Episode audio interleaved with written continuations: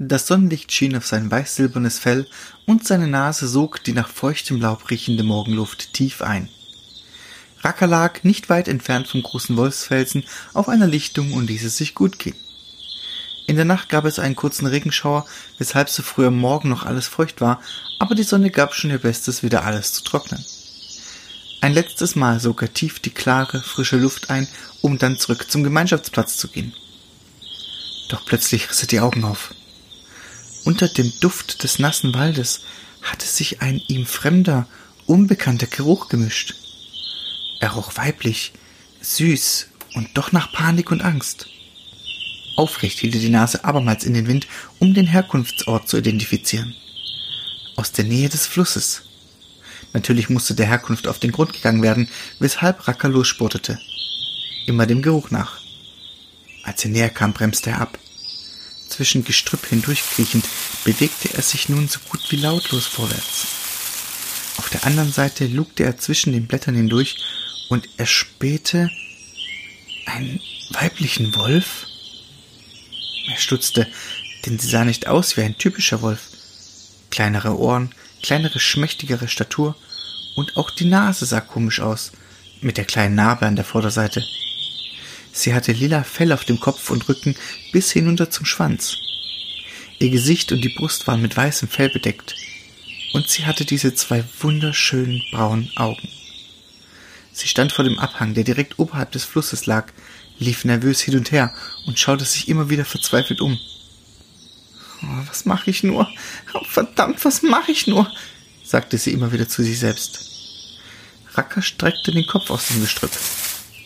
Hallo, kann ich dir irgendwie behilflich sein? Panisch drehte die Fremde sich um und fletschte die Zähne.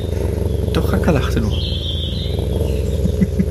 Tut mir leid aber mit deiner süßen Schnupsnase kann ich dich nicht so ganz ernst nehmen, grinste er und trat ganz aus dem Blätterwerk. Komm mir nicht zu nahe, ich kann mich wehren, knurrte die Fremde.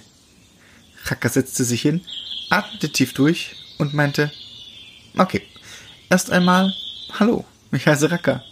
Ich bin eher der liebe, friedvolle Typ. Soll heißen, wenn du mir nichts tust, werde ich dir auch nichts tun. Zum anderen, dieser kleine Teil des Waldes ist mein Revier. Zumindest passe ich hier auf alle auf. Deswegen muss ich fragen, wer du bist und warum du hier so panisch hin und her läufst und Selbstgespräche führst. Die Fremde entspannte sich merklich. Also gut, ich heiße Chiara. Zumindest hat mein Besitzer mir diesen Namen gegeben. Ich bin abgehauen und auf der Flucht dann auch noch diesen widerlichen Typen in die Arme gelaufen, die mich hier hingetrieben haben.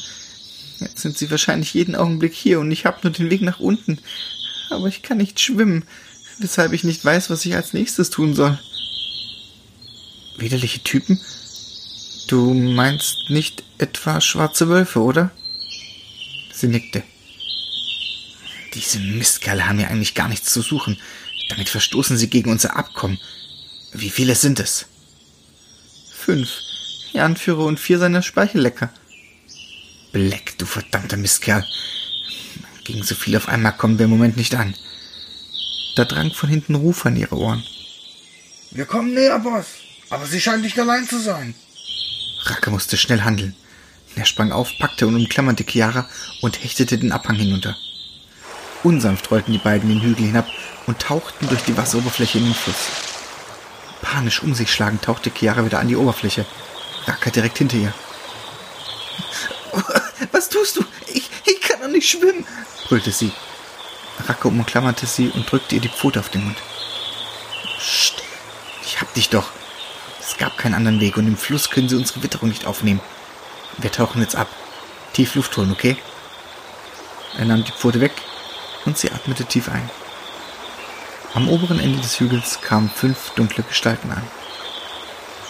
Mist, sie sind den Abhang runter. Wir folgen dem Fluss.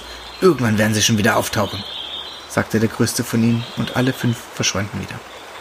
Unten im Fluss allerdings tauchten ein sich an einen Stein klammernder Racker mit Chiara am Arm langsam wieder auf und holten tief Luft. Danke, du hast mich gerettet. Hoffen wir es. Aber ich glaube, die werden wiederkommen. Jetzt aber erstmal raus aus dem Wasser.